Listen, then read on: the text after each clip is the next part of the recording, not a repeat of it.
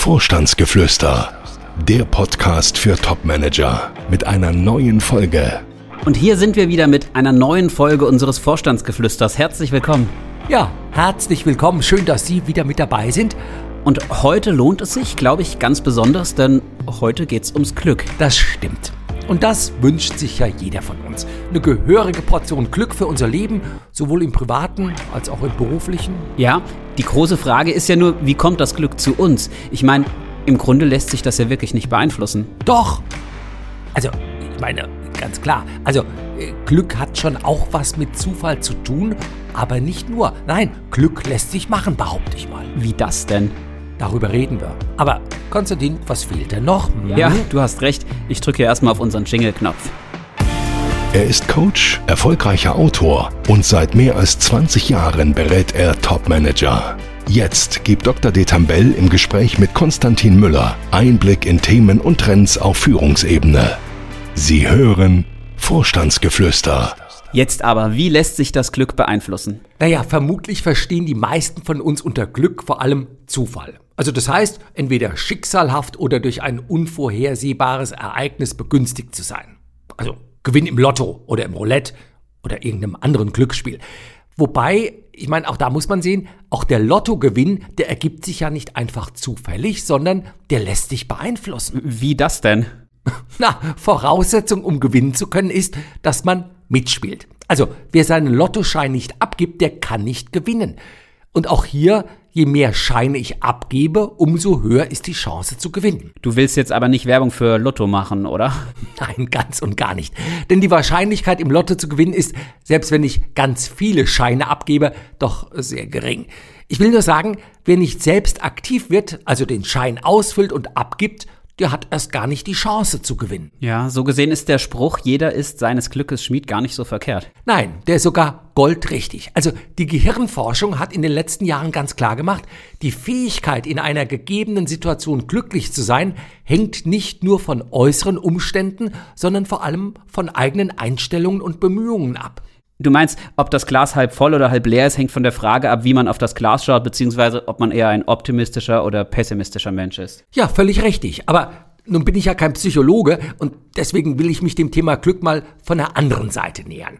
Also, ich meine, vielen Top-Führungskräften, mit denen ich es täglich zu tun habe, denen ist gar nicht bewusst, wie viel selbst sie dazu beigetragen haben, dass sie im beruflichen Leben oder im Leben überhaupt Glück gehabt haben. Denn es war ja kein Zufall, dass sich deren Karrieren so glücklich ergeben haben. Na gut, ich vermute mal, eine gute Ausbildung, eine gewisse Portion Ehrgeiz, Talent, all das kam schon auch dazu, oder? Ja, aber das reicht immer noch nicht. Also viele haben sich ja auch deswegen gut entwickelt, weil sie immer an ihrer Karriere gearbeitet haben und sich eben nicht mit dem Erreichten zufrieden gegeben haben.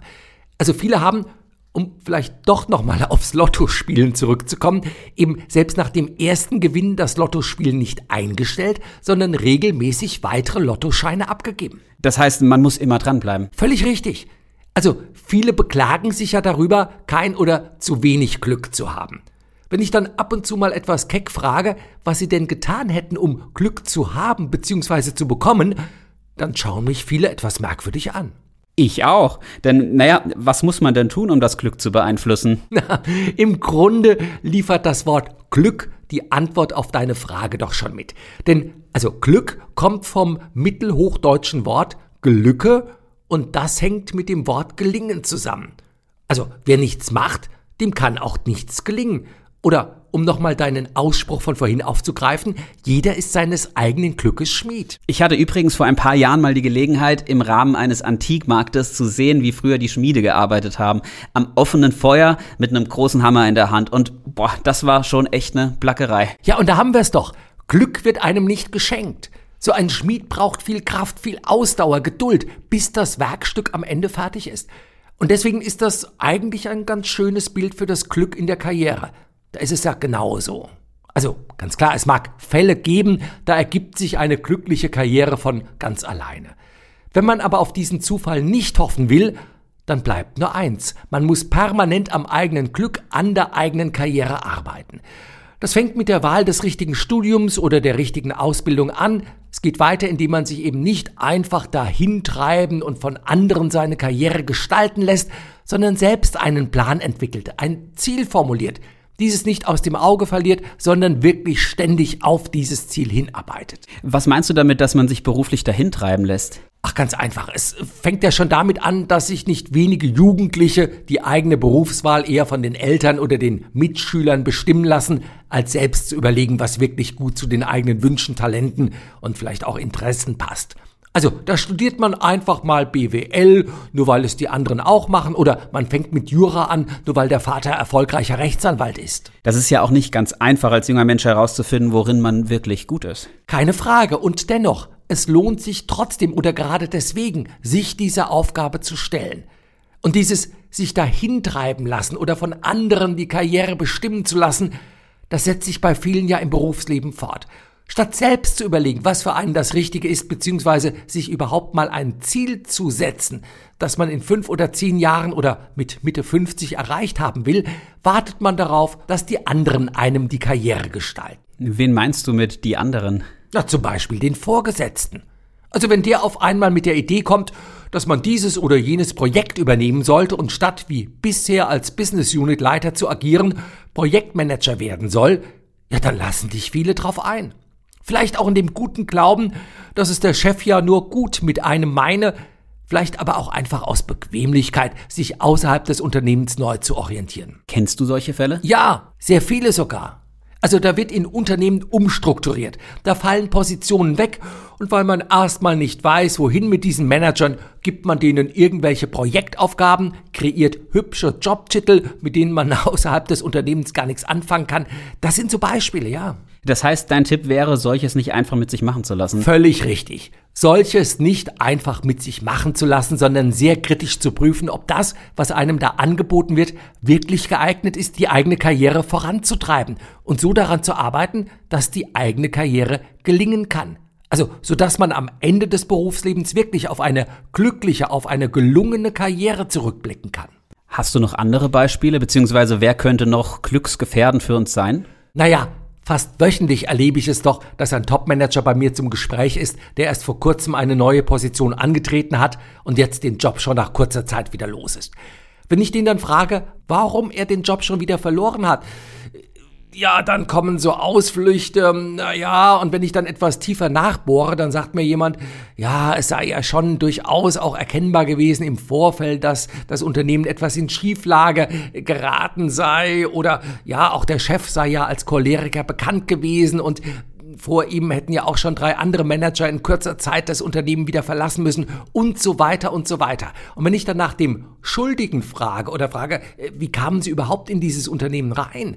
Ja, dann ist es der Headhunter, der Personalberater, irgendein Kumpel, der einem diesen Job empfohlen hat. Das sind alles so Fälle, ja, da lässt man sich einfach treiben, da lässt man von anderen sich im Grunde seine Karriere, ja, man muss sagen, ruinieren und sorgt eben dafür, dass ich das Glück, dass ich gelingende Karriere nicht einstellen kann. Das heißt, wenn man alles richtig macht, kommt das Glück von ganz alleine. Nein. wenn man alles richtig macht, kann man trotzdem Pech haben. Leider.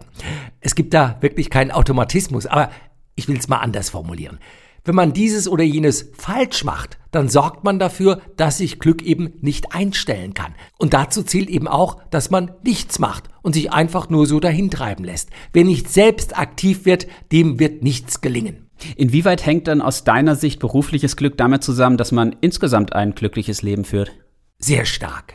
Also die meisten von uns verbringen ja mehr Zeit im Job als mit der eigenen Familie, der eigenen Frau, dem Lebenspartner oder guten Freunden. Und meine Erfahrung ist schon, wer sich täglich durch seinen Job quält, bei dem leidet das ganze Leben. Also umso wichtiger scheint es mir doch, dass man es als permanente Aufgabe begreift, permanent an der eigenen gelingenden Karriere zu arbeiten.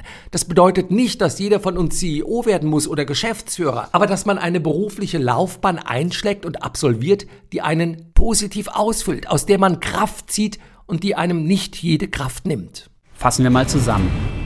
Die Moral von der Geschichte. Was muss man tun, um im Leben bzw. Berufsleben Glück zu haben? Zum einen, man muss etwas tun. Man muss permanent an seiner Karriere arbeiten. Glück ist eben nicht nur ein glücklicher Zufall, sondern meist das Ergebnis von vielen kleinen Schritten, die man selbst gegangen ist, bis man das Ziel erreicht hat, bis einem etwas gelingen konnte und man Glück hatte. Das setzt aber auch voraus, dass ich überhaupt ein Ziel definiere und dieses Ziel dann eben auch nicht aus den Augen verliere. Die Weisheit, die du uns heute mitgebracht hast, hat, ich vermute es zumindest, auch mit Glück zu tun, oder? Wenn du einen Tag glücklich sein willst, betrink dich. Wenn du ein Jahr glücklich sein willst, heirate. Und wenn du das Leben lang glücklich sein willst, dann werde zum Gärtner. Wie? Sag nochmal. Ja, das ist die Weisheit, die ich heute mitgebracht habe. Und die hat wirklich eine überraschende Pointe. Also, wenn du einen Tag glücklich sein willst, betrinke dich. Wenn du ein Jahr glücklich sein willst, heirate. Und wenn du das Leben lang glücklich sein willst, dann werde zum Gärtner. Wieso macht Gartenarbeit so glücklich? Na gut, ich glaube, die Antwort, dass Gärtner in der Natur leben und arbeiten und deswegen glücklich sind, die ist vermutlich zu einfach. Ich glaube, eher, dass in diesem chinesischen Sprichwort auf den inneren Seelengarten angespielt wird, den es in achtsamer Selbstsorge kontinuierlich zu pflegen und zu hegen gilt. Man sät guten Samen und entfernt schädliche Gewächse. Man unterstützt das Nährende im Wachstum und bekämpft das Unkraut, damit es eben nicht wuchert und den guten Samen am Aufblühen hindert. Und das heißt dann? Im Grunde das, was ich vorhin sagte, dass es klug ist und zum Glück führt, wenn man eine berufliche Laufbahn einschlägt und absolviert, die einen erfüllt, die einen positiv ausfüllt, aus der man Kraft zieht und die einem eben nicht jede Kraft nimmt.